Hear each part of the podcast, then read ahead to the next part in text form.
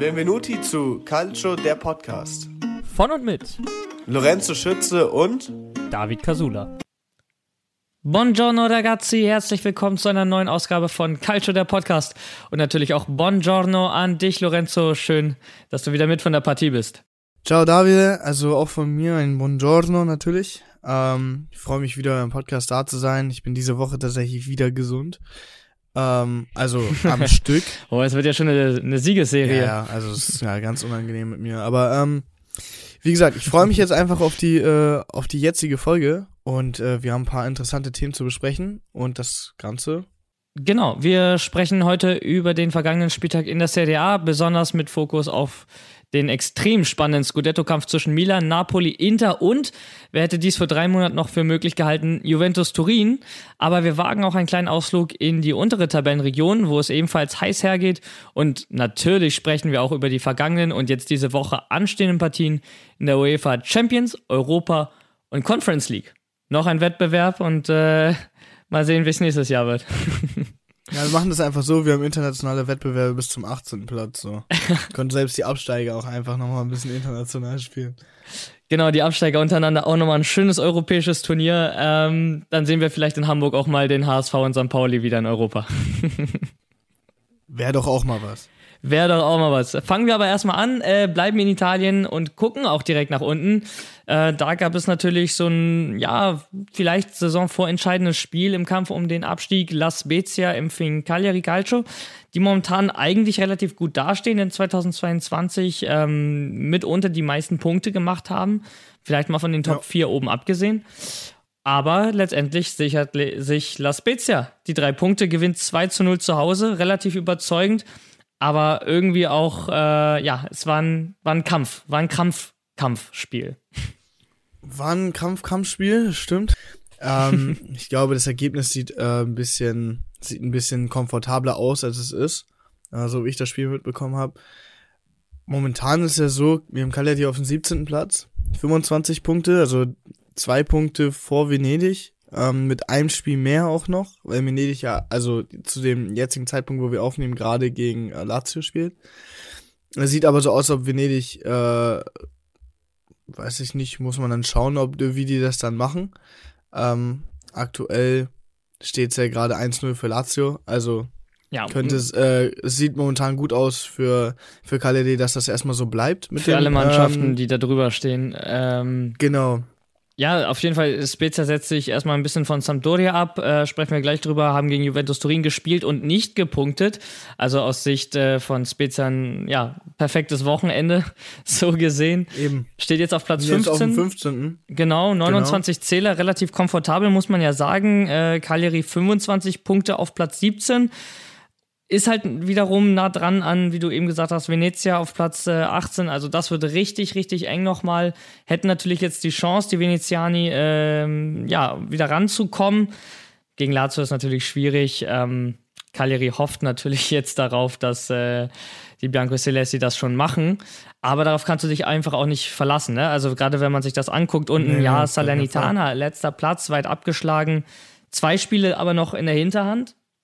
Ob sie die natürlich gewinnen, ist die Frage. Ne? Du stehst ja auch nicht ganz grundlos äh, unten in der Tabelle. Ähm, hast aus den letzten fünf Spielen auch nicht, äh, nicht wirklich mal einen Sieg mitgenommen. Das alles drückt ja auch so ein bisschen auf die Moral und dasselbe auch bei Genua, äh, die jetzt einfach sieben ja. Unentschieden in Folge konsequent durchgezogen haben. Ja, sie verlieren nicht äh, unter dem neuen Trainer, aber sie gewinnen halt auch nicht. Und ähm, das ist die Frage eben. Letztendlich musst du im Abstiegskampf punkten. Jeder Punkt ist wichtig. Aber wenn du nicht gewinnst, ähm, ja, dann wird es schwierig. Äh, definitiv. Ähm, für Venedig, da wollte ich dich gerade nämlich noch fragen, ähm, zu einer kleinen Prognose. Glaubst du, sie schaffen es noch aus dem Keller raus? Ähm, sind ja momentan auf dem 18. Wie wir eben gerade schon gesagt haben, aktuell sieht es auch so aus, als ob die drei Punkte äh, Abstand auf Cagliari auf dem 17. bleiben, ähm, da sie ja gerade 1-0 verlieren. Ich finde, Venedig, äh, ja, Venezia hat, ähm, ich finde, spielen an sich keine schlechte Saison. Also für eine Mannschaft, mhm. die jetzt aus der Serie B äh, hochgekommen ist in die Serie A, erstes Jahr, ja, stimmt. ist immer ja. schwierig und ich finde, dafür verkaufen sie sich teuer. Also jetzt 22 Punkte nach 28 Spielen ist natürlich zu wenig, aber ähm, ich glaube, für die, für die Verhältnisse und die Umstände auch jetzt nicht katastrophal schlecht. Und wie man ja auch sieht, sie sind ja jetzt nicht so weit weg vom rettenden Ufer. Ne? Platz 17 reicht ja schon, um die Klasse zu halten. Nee, genau. Ich persönlich wünsche mir eben aufgrund meiner Sympathien für Cagliari, dass es äh, vielleicht da nicht reicht. Allerdings muss ich auch sagen, ich finde Venezia einen unfassbar sympathischen Club. So, ich würde mich freuen, wenn die in der Serie A bleiben würden. Dann ist, stellt sich aber auch die Frage, wen schickst du runter? Ne? Sampdoria äh, ist noch im Rennen auf Platz 16, tief unten. Ähm, eventuell rutscht Udine rein. Empoli und Bologna, Torino haben sich, finde ich, mittlerweile gefangen. Ich glaube, die werden mit dem Abstiegskampf nicht mehr viel zu tun haben. Ähm, dafür sind die auch einfach zu überzeugend. Äh, sprechen wir ja auch äh, gleich nochmal über zwei von denen. Ja, es entscheidet sich am Ende, würde ich sagen, zwischen, zwischen Cagliari, Venezia, Genoa und Salernitana. Und wenn ich mich äh, entscheiden müsste, ob Cagliari oder Venedig runtergehen, dann wird das eine ganz, ganz enge Kiste bis zum letzten Spieltag, aber ich sag, äh, Venezia zieht dann da den kürzeren. Was glaubst du denn? Ja, ich sag, also ich sehe es ähnlich. Also ich sage, es ist auf gar keinen Fall unmöglich, ähm, äh, den 17. noch zu schaffen. Also so wie du es gerade eben gesagt hast, als äh, kleine schöne Metapher verpackt hast, äh, da noch ans rettende Ufer zu schwimmen, glaube ich, ist gar nicht so schwierig, beziehungsweise sollte sich für Venezia gar nicht so schwierig herausstellen. Gut, ich habe jetzt, das erwähne ich jetzt schon zum dritten Mal, aber sie verlieren ja gerade 1-0 gegen Lazio, ist jetzt auch kein äh, einfaches Spiel. Spiel ist auch noch nicht vorbei, muss man sagen. Ähm, also er geht, also er geht noch einiges, aber die Frage ist halt, ob man es am Ende auch so macht. Ne? Also klar, die haben jetzt zum Beispiel statt Venedig hat jetzt ähm, zwar keine sieben Spiele in Folge unentschieden gespielt wie Genoa, hätte ihn allerdings äh, mehr gebracht ähm, als ihre, also als ihre letzte Form, sage ich jetzt. Die aber zum Beispiel Spiel verloren, eins gewonnen, unentschieden, wieder zwei verloren. So ist halt aber schauen wir zum Beispiel auf das Restprogramm, was Venezia jetzt noch hat. Ne? Also da kommen jetzt äh, als nächstes Sampdoria, da kommen äh, Spezia, Udine, all die Mannschaften, die auch unten drin sind. Ne? Ähm, das kommt noch ein Spiel gegen Bologna. Und am letzten Spieltag gegen Cagliari. Also das könnte tatsächlich ja, ein genau. richtiger Showdown werden äh, zwischen den beiden Mannschaften. Das heißt, Venezia hat noch fünf Spiele aus den letzten neun gegen direkte Abstiegskonkurrenten. Wenn sie da punkten und die Dinge gewinnen, dann sieht es auf einmal ganz anders aus. Dann steht man auf einmal wieder im Mittelfeld der Tabelle. Ähm, ja. Das ist total verrückt. Einfach in Italien ist es sowohl oben wie auch unten total eng und Extrem das macht es ja so spannend knapp. einfach. Ja, ja. Aber eben auch Brocken wie Juventus, Atalanta und Roma, das könnten dann eben vielleicht die Spiele sein, äh, die ihnen das den, quasi kosten. In denen es kosten ja. könnte und in denen Venezia zeigen muss, dass sie halt unbedingt in der Liga bleiben wollen. Weil, äh, ja, also ein straffes Restprogramm äh, ist es allemal. Und ähm, wird auf jeden Fall spannend zu sehen sein, letztendlich, äh, wer sich da durchsetzt und äh, wen wir nächstes Jahr noch in der Serie A sehen werden. Wenn man sich zum Beispiel bei Cagliari anguckt, was da jetzt noch kommt, ähm, ebenfalls, ne? Also direktes Duell gegen Udine, aber eben halt auch äh, Spiele Sassolo, Juventus, Milan, ne? Ähm, Inter am vorletzten Spieltag. Da wird wahrscheinlich nicht viel zu holen sein. Also es, es muss um die direkte Duelle gehen gegen Salernitana, gegen Venezia äh, gegen Genua, das sind die Spiele, die die Cagliari gewinnen muss. Venezia hat seine Spiele, die sie gewinnen müssen. Und ich, mein Tipp, meine Prognose, weiß ja, Podcast der steilen äh, Thesen. Ich sag, am letzten Spieltag Venezia gegen Cagliari wird äh, ein All-or-Nothing-Spiel. Das wäre, also das wäre ähm, ein signifikantes äh, und auch einfach ein bildliches Spiel für die Saison, finde ich. Ähm, wie knapp alles ist. Also über die ganze Saison auch verteilt bisher, muss man sagen. Ähm, klar, Milan hat gerade wieder drei Punkte Abstand auf Napoli. Ähm, aber alles im Allen sind das äh, vom vierten bis zum ersten Platz alles nur so von vier bis maximal acht Punkte Abstand. Und das sind, ähm, das sind Punkte, die kannst du ganz locker äh, in Spielen, ähm, also wieder gut machen. Ähm, in dem Fall äh, die ersten, also wie Milan und äh, Napoli, dann halt auch äh, patzen. Das haben wir ja auch schon mitbekommen in dieser Saison. Und genau das gleiche im Keller. Eben, es also, sind ja noch neun Spiele, ne? Sind, ja, also, genau, es sind neun Spiele und da ist halt einfach noch alles möglich. Und also so wie es gerade auch ist, ist halt alles möglich. Das ist jetzt nicht keine Fußballfloskel, sondern es ist tatsächlich äh, eine Tatsache, dass in Italien gerade alles möglich ist. Also man sieht ja immer wieder, ähm, oder ich sehe immer wieder, so Tabellen aus Europa, wie die verglichen werden, ne? Liga 1, Bundesliga, La Liga, Premier League und Serie A. Und du siehst einfach, Serie A ist mit, mit Abstand einfach die spannendste Liga, weil da sind immer noch vier Mannschaften, die um den Scudetto kämpfen. In der Bundesliga hast du mit sehr viel äh, Wohlwollen vielleicht zwei. Ähm, in der Ligue 1 ist Paris schon wieder mit 15 Punkten äh, davon geeilt, in der Champions League sind sie raus. Ähm, bedeutet äh, ein großer Favorit ja auch weniger. Aber darüber sprechen wir später. Aber eben, auch oben total eng und äh, eben eine Mannschaft, die jetzt wieder reinge eingegriffen hat in den Kampf um den Scudetto, ist Juventus. Hat jetzt gegen Sampdoria gespielt und äh, ja, ich sag mal so, klassischer Allegri-Fußball. Nicht schön, aber erfolgreich. Aber effizient. Wobei ich sagen muss, gegen Sampdoria haben sie äh, relativ gut gespielt. Gut, klar, das erste war ein Eigentor, dann gab es noch einen Elfmeter, den ähm, Kien verursacht hat und Morata reingemacht hat. Und Morata hat dann noch auch am Ende das äh, abschließende Tor gemacht. Chesney hat einen Ball gehalten, äh, einen Elfmeter, äh, einen Elfmeter, also jetzt kein Ball, das klang gerade ein bisschen absurd, aber er hat einen Elfmeter gehalten. er hat einen Ball, einen gehalten, Ball gehalten, sensationell. Äh, nee, er hat einen Elfmeter gehalten und äh, das Tor, was Juventus kassiert hat, war ein äh, Abprallertor, also war wirklich ein ja, ein abgefälschter Freistoß, genau, da, also, ja, konntest du nichts machen. Ähm, Morata abgefälscht, ne? Also äh, der Junge hat eigentlich so gesehen dreimal ins Tor getroffen. Zu Chesney, drei Elfmeter in Folge gehalten, ne? Äh, zweimal gegen die Roma, jetzt äh, auch noch eben gegen Sampdoria. Der ist richtig on fire. Also Chesney und Elfmeter, das sind äh, sehr, sehr gute Freunde. Mhm. Kann man so viel auch, steht ja viel in der Kritik, ne? Also der, der polnische Nationalkeeper hat äh, ja wirklich keinen leichten Stand bei Juventus. Gerade jetzt auch, wo im Sommer Donnarumma, ne, aus Fansicht natürlich leicht ja. zu haben war ähm, war die Enttäuschung natürlich groß, dass man äh, ja, Chesney behalten hat und nicht Donnarumma geholt hat. Ich glaube, Milan Tifosi werden einem äh, da schon sagen, das war schon ganz richtig so. Ja, klar. Ähm, also, klar, hatten wir auch schon mal drüber geredet. Äh, in Italien ist das ja oft so, dass du nicht, also man gönnt dem anderen einfach noch weniger als allen anderen. Äh, also seinen Konkurrenten vor allen Dingen. Also da wird sich ja wirklich nichts gegönnt. Ähm, äh, ja, also. Aber wo wir gerade da sind, was glaubst du? Ähm, Donnarumma wird ja jetzt mal wieder, also ich habe das Gefühl, ja. Donnarumma wird jetzt so ein Thema wie Pogba, weißt du? Jetzt wird er ja wieder mit Juventus in Verbindung gebracht und viele munkeln ja auch, er ist zu Paris gegangen, damit er nicht direkt von Milan zu Juventus gehen muss.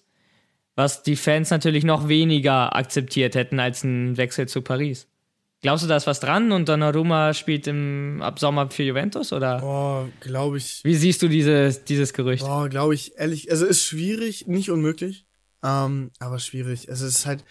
Ja, unmöglich also, ist gar nee, nichts im heutigen Fußball, es, Also es kommt, ich würde sagen, es kommt also auf folgende Sachen drauf an, wie immer. Also es kommt einmal auf die Ablösesumme drauf an, dann ähm, wie zufrieden, also wie also wie weit Juventus gehen möchte, um quasi Chesney abzulösen und Donnarumma zu holen, weil wenn Donnarumma geholt wird, dann geht er da nur hin, um Stammkeeper zu werden. Das ich glaube, so eine selbe Situation wie in Paris wird er sich nicht nochmal geben. Der möchte ja, nee, der möchte ja spielen nicht. und ich glaube, der hat auch andere Erwartungen gehabt, ähm, als er zu als er zu PSG gewechselt ist. Ich glaube, also andere Erwartungen hatte Raiola tatsächlich auch. Äh, man muss dazu sagen, die Konkurrenz in, äh, bei PSG ist unglaublich. Also Keylor Navas ist einer der, also wirklich underratedsten ähm, Torhüter meiner Meinung nach. Ich wollte gerade sagen, underrated. Der ist, äh, das ist so ein Tier und also, weil, also ich weiß nicht, also ja, also wenn dann denke, also es kommt immer ganz auf die Umstände drauf an. Ich sag, es könnte passieren, ich kann mir aber auch gut vorstellen, dass ähm, Donnarumma Juventus deutlich zu teuer ist und sie dann doch lieber weiterhin mit, äh, mit Chesney ver verlängern oder irgendwen anders als Backup holen. Das kann ich mir gut vorstellen, weil ähm, ja auch der, äh, also die ganze Torwartsituation bei Juventus ist zwar relativ kompliziert, aber man hat ja, man hat ja gesehen, dass, äh, dass sie trotzdem weiterhin auf Chesney setzen, also in den letzten zwei Transferfenstern. Das ist ja nicht, also das ist ja kein Thema, was erst seit gestern aufkocht mit Chesney. Und du hast mit Chesney jetzt auch, äh, ehrlich gesagt, keinen schlechten Torhüter. Ne? Also ich persönlich, ich bin äh, persönlich, muss ich ja auch sagen, ähm, ich bin nicht der größte Fan von Chesney. Ich weiß, dass er ein super starker Keeper ist, sehe ihn aber eben auch als einer der Spieler an, die vielleicht nicht ähm, ganz das Niveau haben, das äh, Juventus braucht, um diese Ziele, die sie sich selber stecken, ähm, ja, zu erreichen. Nichtsdestotrotz ähm, Chesney ist ein hervorragender Torhüter und wenn Juve mit ihm in die nächste Saison geht, ähm, werde ich damit auch überhaupt kein Problem haben äh, als, als Fan, weil ähm, ja, er einfach einen super Job macht Und äh, seien wir mal ehrlich, also die wichtigen Dinge hält er, ne? Also den Elfmeter gegen die Roma, ohne den hätte Juventus das Spiel nicht mehr gedreht. Keine drei Punkte geholt, ähm, gegen Sampdoria den Elfmeter gehalten, wer weiß, wie das ausgegangen wäre. Ähm, und auf solche Spieler kommt es halt an, ne? die, die in den wichtigen Momenten ähm, da sind und äh, Leistung zeigen. Und äh, das tut er. Und äh, dementsprechend glaube ich auch nicht, dass Donnarumma jetzt im Sommer zu Juventus geht. Ich glaube aber schon, irgendwann ähm, wird das tun. Das, genau, irgendwann kann ich es mir vorstellen, ob es jetzt nächste Saison ist, weiß ich noch nicht. Also es, ich glaube, es liegt halt wirklich viel am Preis. Also, das kann ich mir, das kann ich mir wirklich vorstellen. Kommen wir nochmal zurück zum Spiel, äh, würde ich sagen. Ähm, genau, Juventus hat es irgendwie fertig gebracht, äh, mit 2-0 in Führung zu gehen ohne einen einzigen Torschuss aus dem Spiel heraus abgegeben zu haben. Das muss man auch erstmal schaffen. Ein Eigentor und ein Elfmeter, du hast es angesprochen, äh, haben dann gereicht und auf einmal stand es 2-0 für Juventus und äh, egal in welcher Verfassung Juventus ist, ähm, ich glaube, wir alle wissen, wenn, äh, wenn die alte Dame mit 2-0 in Führung geht, dann wird es verdammt schwer, da noch irgendwas mitzunehmen. Und in dem Fall, ja, Alvaro Morata, in momentan bestechender Form. Letztes äh, Spiel Matchwinner gegen Spezia, jetzt Matchwinner gegen Sampdoria. Jetzt steht die Champions League auch an, darüber werden wir später noch sprechen. Ähm, kann Schlüsselspieler werden und Schlüsselfigur in der Saison für Juventus jetzt? Oder siehst du da vielleicht doch eher so, er vergibt ja trotzdem weiterhin Riesenchancen.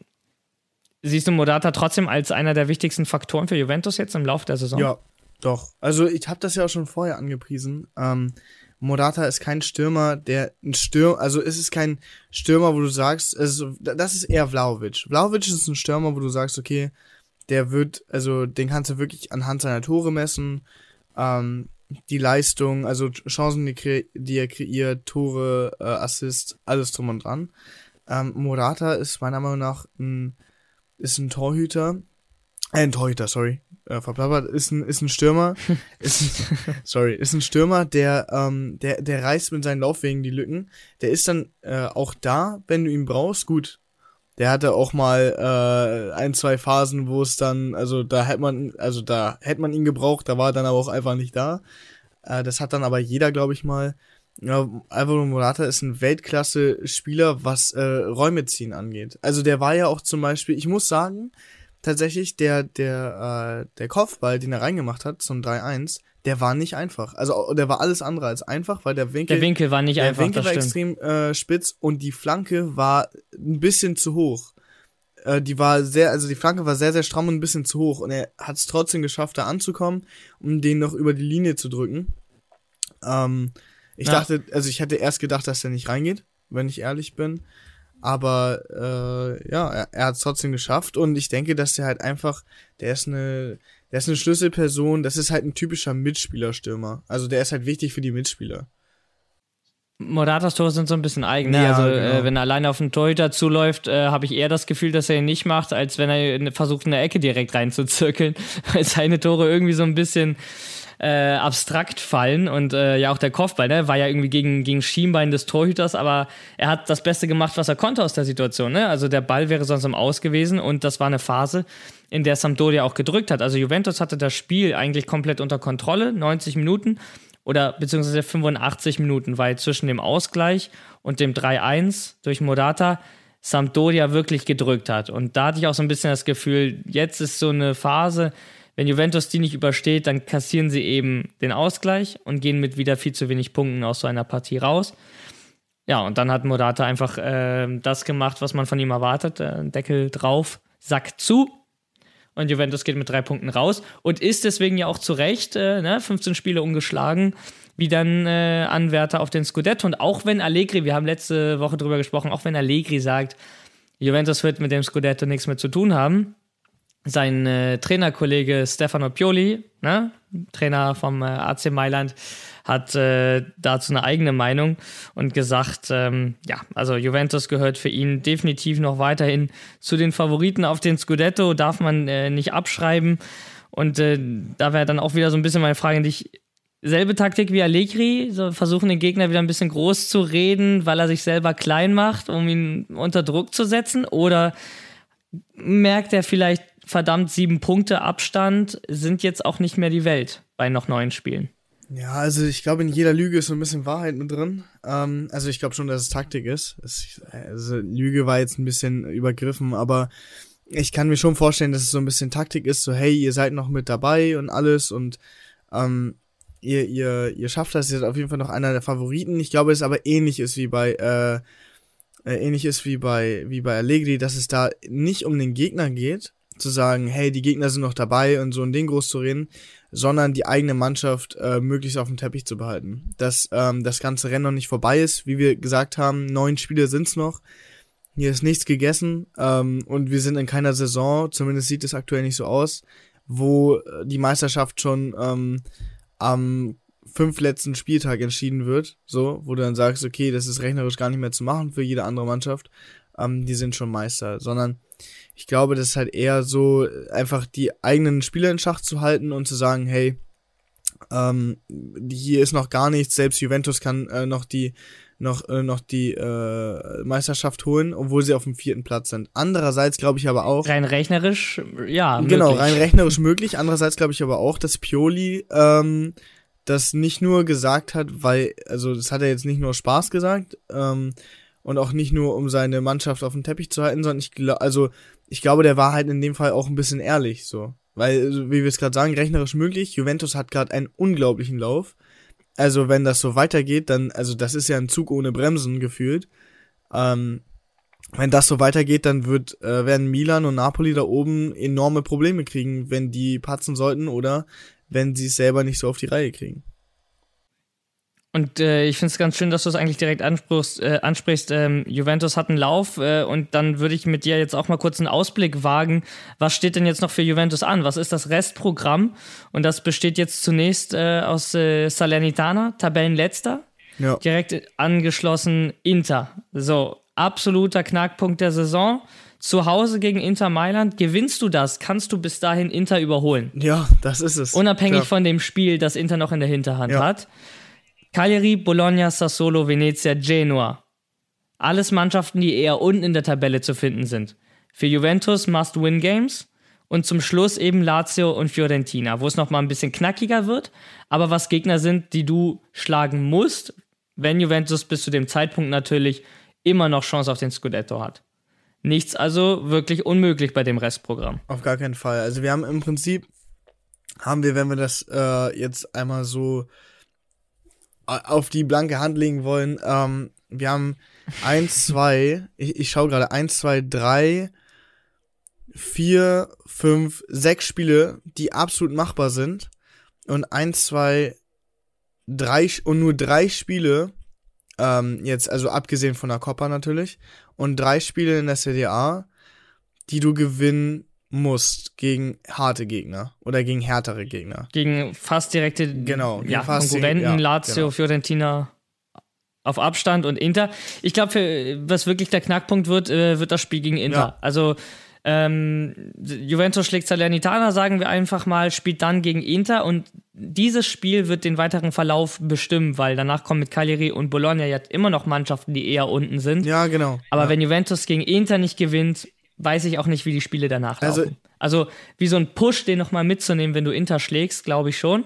Und wenn du verlierst, kann das genau das Gegenteil bewirken. Ja, also ich lege mich da auch fest, sollte Juventus die gleiche Form an den Tag legen, also jetzt durch und durch, durch jedes Spiel, ich rede durch alle, also durch alle durch, holen sie noch, die, holen sie noch äh, den Scudetto. Weil ich glaube nicht, und das hatte ich ja auch den, äh, am Anfang der Saison gesagt, hm, auch, äh, also ich hatte ja in dem Fall auch über eine andere Saison geredet, dass solche, also dass Mannschaften wie mein, also meiner Meinung nach, Mannschaften wie äh, Milan und Napoli halt einfach immer noch nicht das Durchhaltevermögen haben, bis zum letzten Tag, äh, das, äh, also da wirklich dran zu bleiben, verbissen und äh, den Scudetto zu holen. Und das wird am Ende entscheidend sein, das, was allen Mannschaften irgendwie oben gefehlt hat, und zwar die Konstanz. Und äh, genau. wer jetzt in, ja, in, in, in der Schlussphase dieses Marathons äh, ja, die Nerven behält und die Konzentration hochhält, der wird am Ende eben den Scudetto gewinnen. Und äh, kommen wir dann auch, würde ich sagen, direkt weiter zu Inter Mailand. Du hast es selber angesprochen. Ähm, Spiel gegen den FC Turin und am Ende hat Inter gepatzt. Spiel 1 zu 1. Ähm, aber bevor wir auf das Spiel kommen, da war ja noch was.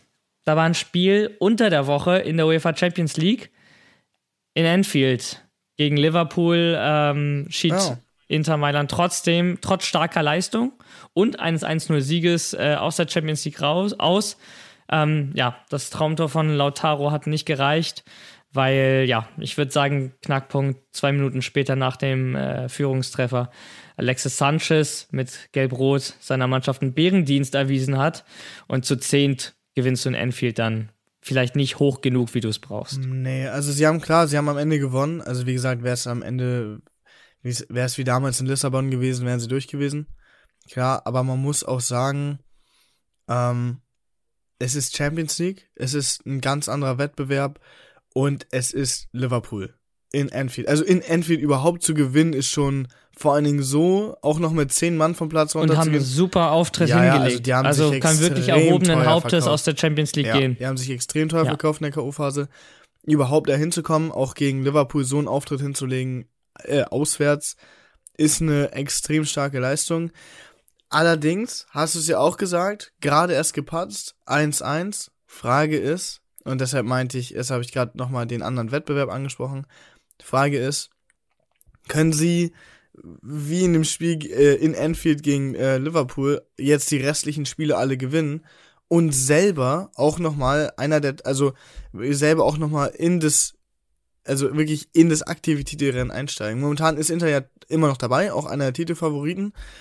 Allerdings äh, scheinen sie langsam äh, ein bisschen abzufallen. Langsam ein bisschen abzufallen ist in der Serie A ein bisschen schwierig zu sagen in dieser Saison, weil es halt nur ein paar Punkte sind. Ja, weil alle, weil alle irgendwo ein genau, bisschen federn lassen, ja. klar. Ähm, aber wenn man sich mal anguckt und ähm, das finde ich ganz interessant, überleg mal, was Inter für einen komfortablen Vorsprung zwischendurch in der Serie A hatte. So, wo eigentlich irgendwie genau, vielen klar war, okay, ähm, der Scudetto wird wahrscheinlich verteidigt Ne? Ähm, mittlerweile äh, Inter wieder ein bisschen abgefallen. Aus den letzten sechs Ligaspielen nur ein einziger Sieg. Und das ist einfach in, in der Phase der Saison zu wenig. So. Und ähm, wie bei Juventus werden wir jetzt auch äh, einen kurzen Ausblick machen, was für sie noch kommt. Als nächstes kommt Fiorentina. Das ist ein Spiel, wo du patzen kannst. Dann kommt Juventus. Knackpunkt. Genau. Ebenso für Inter wie für Juve. Wer das Spiel gewinnt, wird am Ende der Saison über dem anderen stehen in der Tabelle, lege ich mich fest. Mit Hellas und Spezia kommen Must-Win-Games. Äh, Roma kann ein Knackpunkt werden.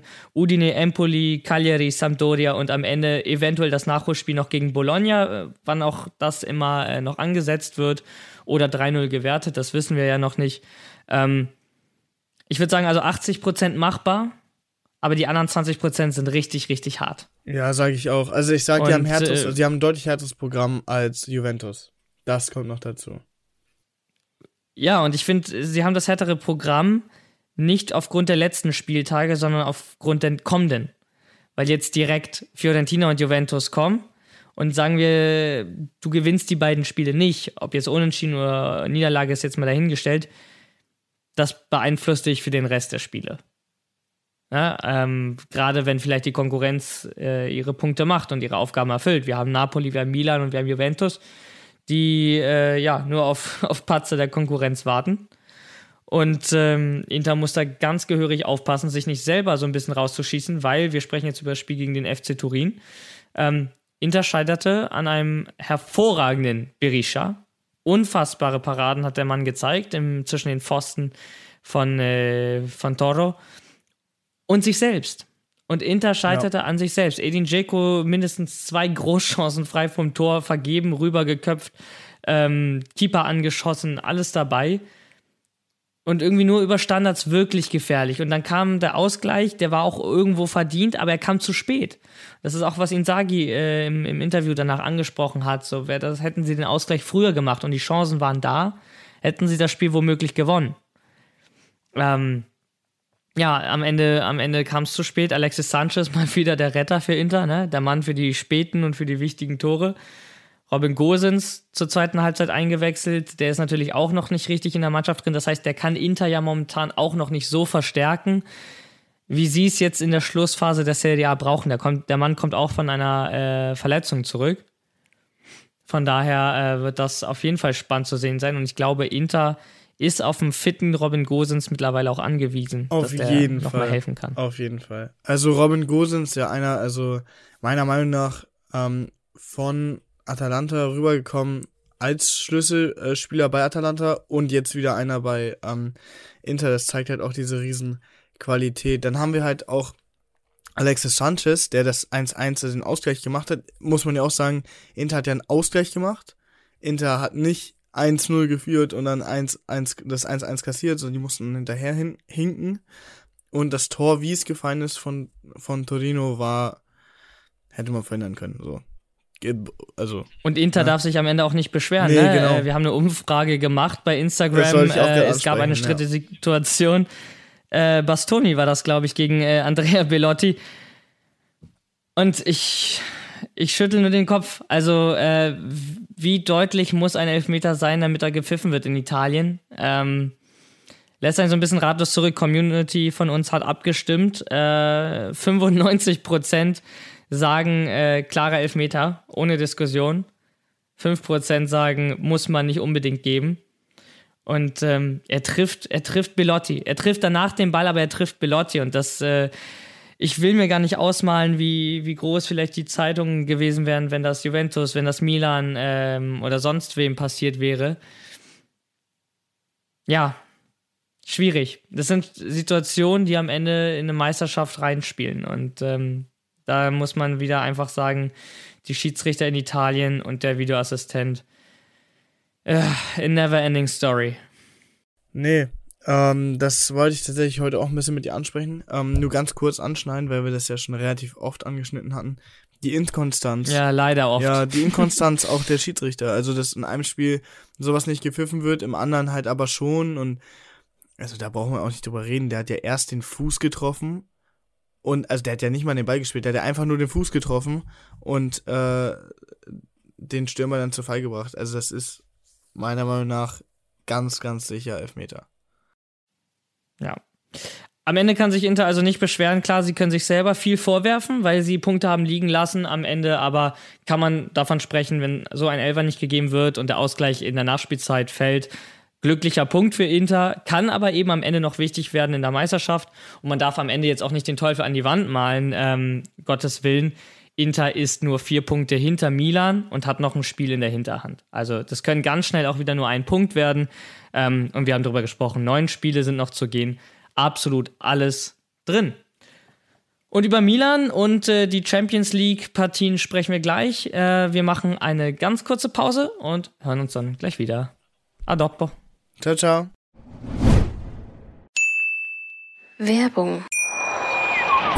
Hey, Malte Asmus von meinsportpodcast.de hier. Ab März geht's weiter mit unseren 100 Fußballlegenden. Staffel 4 bereits. Freut euch auf Zlatan Ibrahimovic, Michel Platini, Cesar Luis Minotti, Paolo Maldini, um nur mal vier zu nennen. Und bis wir mit der vierten Staffel kommen, hört doch einfach noch mal rein in die bisherigen drei Staffeln. Ronaldinho, Sepp Meyer, Gary Lineker, Lothar Matthäus und viele weitere warten da auf euch. 100 Fußballlegenden. Jetzt überall, wo es Podcasts gibt. Werbung Ende. Zurück aus der Pause und letztes Thema der Serie A für uns heute, was wir besprechen wollen. Milan und Napoli glanzlos, aber souverän. Drei Punkte eingefahren, wichtig im Kampf auch um den Scudetto, darf man immer nicht vergessen, da sind ja nochmal zwei außerhalb von Juventus und Inter.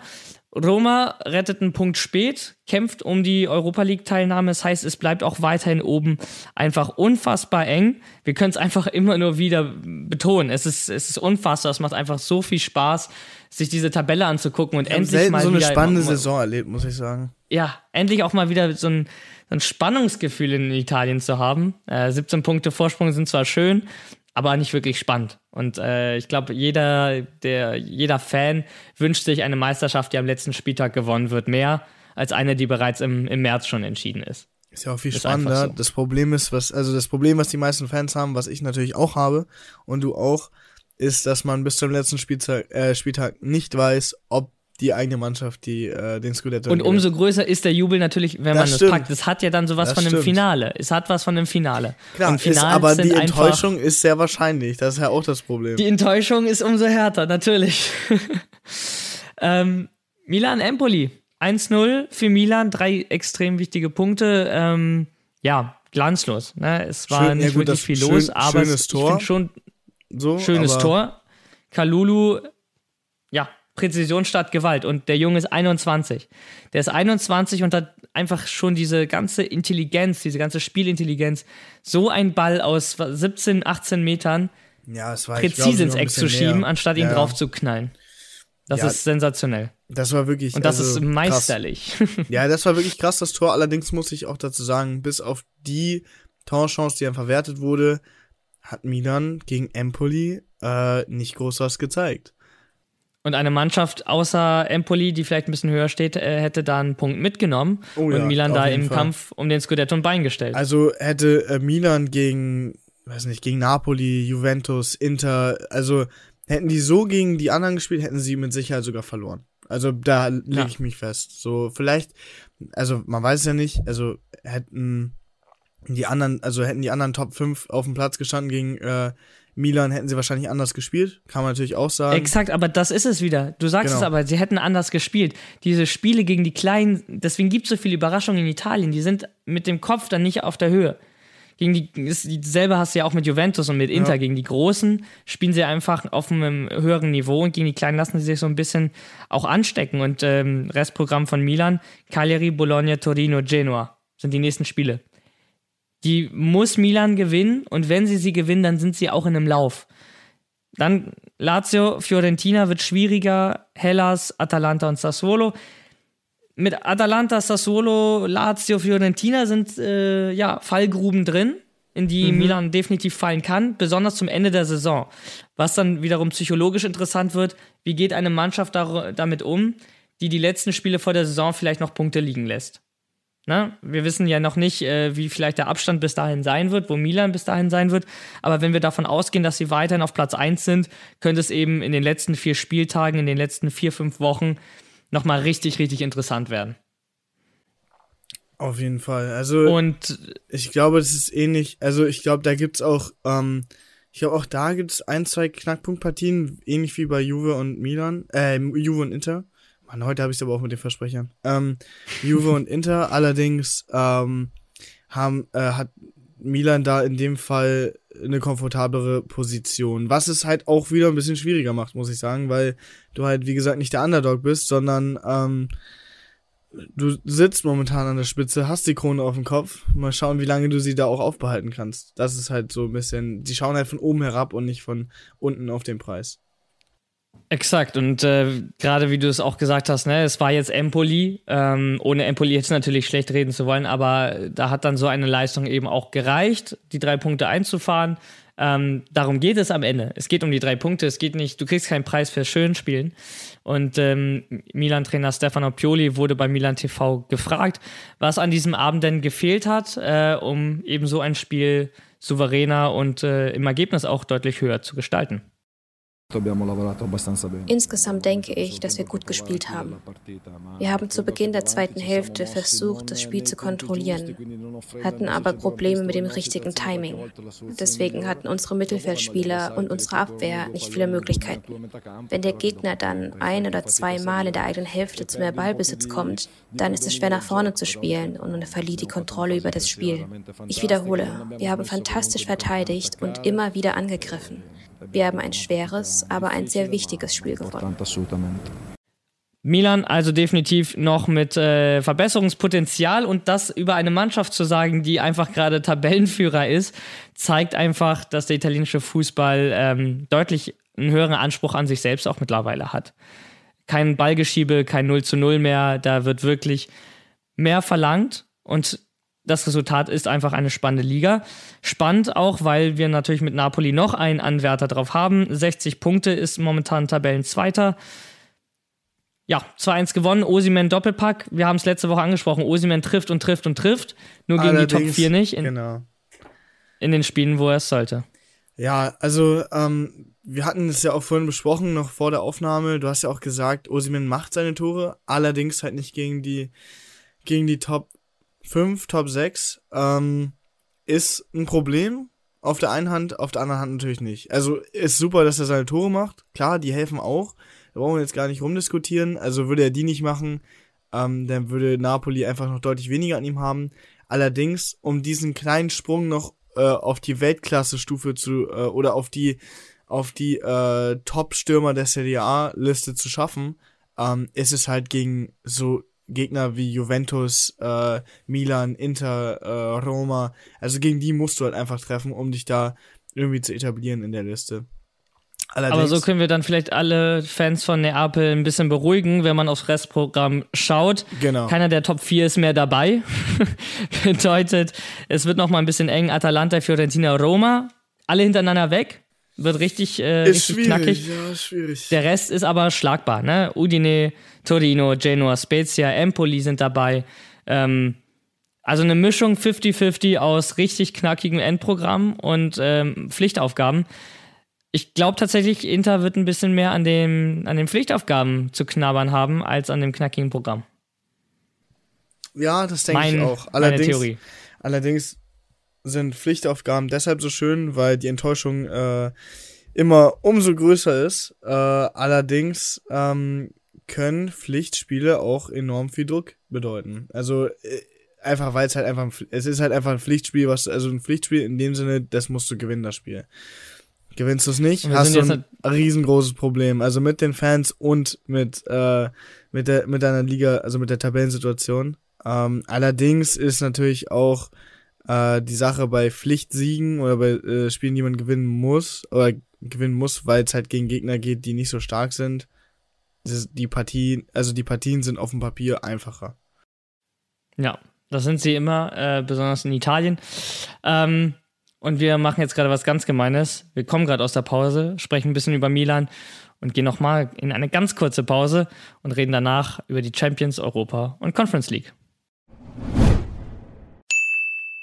Werbung. Werbung Ende. Und da war es nur noch einer. Inter ist raus aus der Champions League und übrig bleibt Juventus Turin.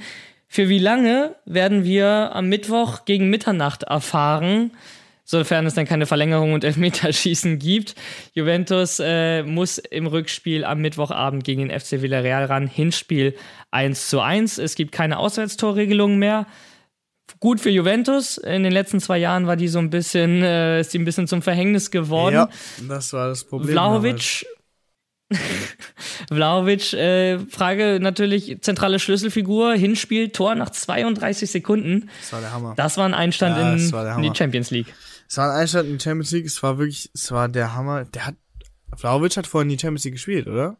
Nee. Nee, das war sein allererstes Spiel. Ja, und direkt auch ein Tor nach 32 Sekunden. So lässt sich das Debüt natürlich auch einfach mal loben.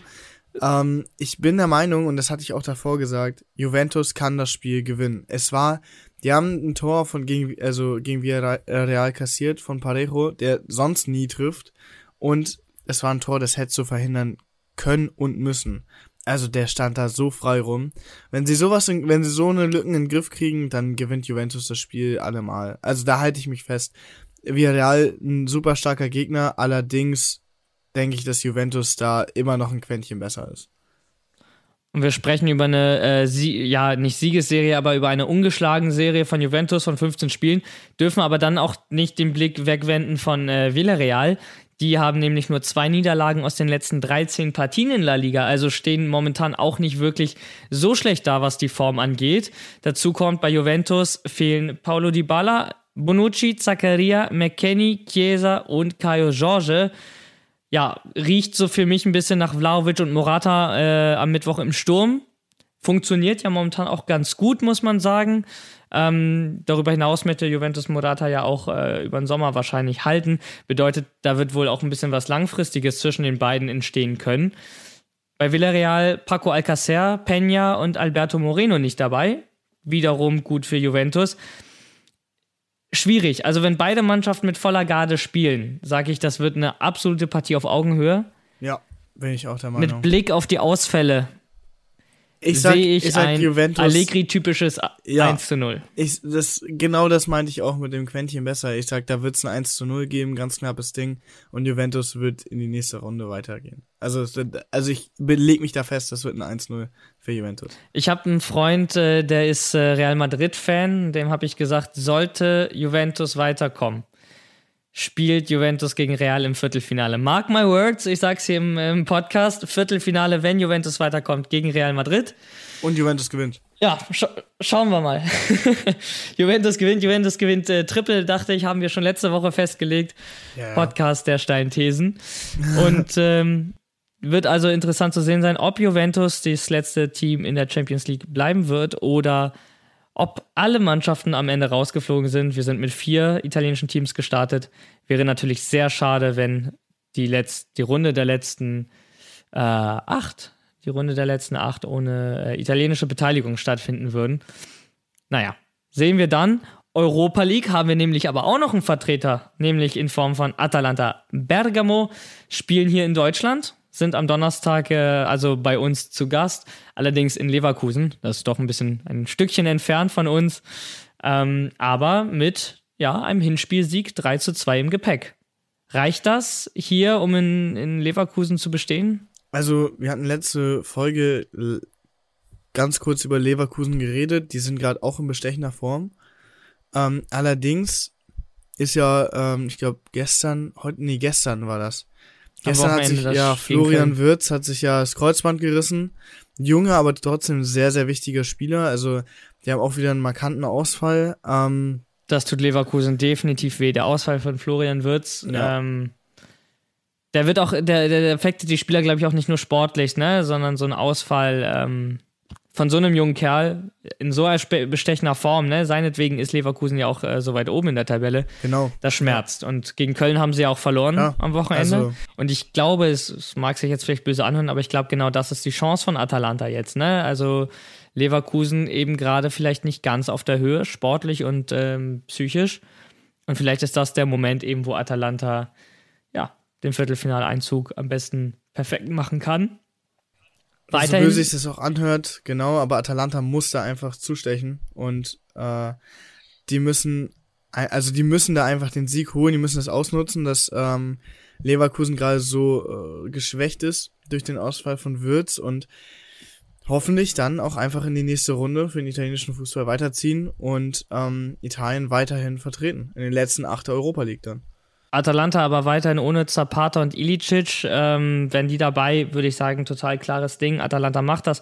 Aber seitdem die ja verletzt sind oder ausfallen äh, im Falle von Ilicic, merkst du halt, dass äh, diese, diese Sturmpower, diese Offensive bei Atalanta eben nicht mehr so funktioniert. Ne? Klar, Muriel, Malinowski, Pasalic sind da, sie treffen, aber diese, diese Power, diese fünf, sechs Tore, die Atalanta manchmal gemacht hat, ähm, die, die fallen mit Zapata und Ilicic, Ilicic der vier Tore im Spiel gemacht hat? Die Saison. Ja, in der Champions League, ne? Ja, in der Champions League, genau, ja. Unglaublich. Ähm, damals im, im Achtelfinale, wo sie dann ja ins, gegen Paris ah, erst im Viertelfinale ausgeschieden davor, sind. Das war ja, ja die erste Corona-Champions League-Partie irgendwie, ähm, ja. Ich hoffe, sowas wiederholt sich nicht nochmal. Ähm, eine Statistik, die jetzt aber allen italienischen Fans, die allen Tifosi von Atalanta vielleicht nochmal Mut machen kann. Leverkusen trifft zum 22. Mal auf ein italienisches Team, hat aber nur fünf Partien für sich entscheiden können. Also für mich klingt das danach, dass äh, wir auch weiterhin Sieger gegen Bayer Leverkusen bleiben. Wahrscheinlichkeit steht gut, ja, stimmt. Ja, also ich bin auch der Meinung, ich glaube, ähm, das wird ein knappes Duell, aber auch das wird äh, Atalanta, also ein italienischer Club für sich entscheiden. Darf man am Ende aber auch nicht unterschätzen, ne? Leverkusen ja nicht ähm, kein kleines Team, Bundesliga sehr weit oben und vor allem äh, zum siebten Mal in der K.O.-Phase der Europa League. Das ist äh, ein deutscher Rekord. Dementsprechend äh, ein Europa League-Team mit Erfahrung. Und ähm, Son Donnerstag äh, definitiv eins der Spiele, die ich mir äh, angucken werde. Nebenbei läuft Roma gegen Vitesse, denn in der Conference League haben wir ebenfalls noch einen einzigen Vertreter aus Italien. Vor heimischem Publikum wird Mourinho seine Jungs, glaube ich, richtig heiß kriegen. Hinspiel in gewonnen Arnheim 1-0 gewonnen. Also Nicht schön aber wichtig. Ja, ich bin tatsächlich ein Fan von diesem gewonnenes gewonnen. Gewonnenes gewonnen, Mourinho ähm, wird es egal sein. Äh, hart umkämpfte Spiele und auch ein 1-0 ähm, sind trotzdem, also sind wichtig, extrem wichtige Spiele und die werden oft unterschätzt. Ja, ich glaube, dass äh, auch hier ähm, die, die Roma weiterkommt. Ähm, vielleicht mit einem knappen Sieg, vielleicht, da kann ich mir allerdings vorstellen, dass das Spiel nicht so knapp wird. Nur, dass die Roma da halt auch mit 2 oder 3-0 oder vielleicht auch ein 3-1 gewinnen könnte.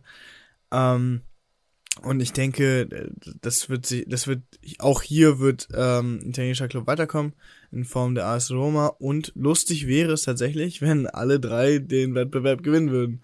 Also den Einzelwettbewerb, das wäre extrem krass. Ja, also ich glaube nach nach einem Sommer, in dem wir schon Europameister geworden sind, jetzt nochmal alle drei existierenden europäischen Wettbewerbe zu dominieren und zu gewinnen. Gab's das schon mal? Nee, das ähm, gab's ja schon noch nie.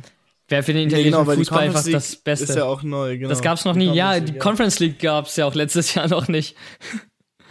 Aber hier die Spanier haben es vorgemacht, ne? EM, WM, Champions und Europa League in, in einer Periode alles gewonnen. Ähm, ja, ich würde sagen, jetzt ist Zeit, jetzt Zeit, dass Italien das mal Für macht. Ne? Italien. Ne? Ja, ja. Und äh, vor ja, allem das wäre auf jeden Fall der Hammer. Werden wir uns nächste Folge äh, nicht nur über die Spiele unterhalten müssen, sondern auch den Blick auf die Nationalmannschaft wenden, denn äh, wir wollen zur WM fahren und der Weg führt über Nordmazedonien und eventuell Türkei oder Portugal im Finale. Boah, da kriege ich schon Gänsehaut, wenn ich dran denke. Ich kriege auch schon Gänsehaut, wenn ich an die Champions League denke, ähm, Europa League, Conference League genauso. Wird auf jeden Fall eine richtig spannende Woche.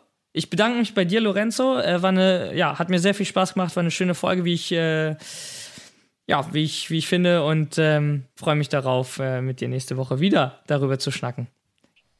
Ja, ähm, das Danke geht wieder mal zurück an dich, an alle, die äh, gerne und regelmäßig hier zuhören, auch an die, die gerade neu dazugeschaltet haben. Ähm, Dankeschön und wir sehen uns dann nächste Woche. Freue mich schon. Ciao, ciao. Ciao, ciao.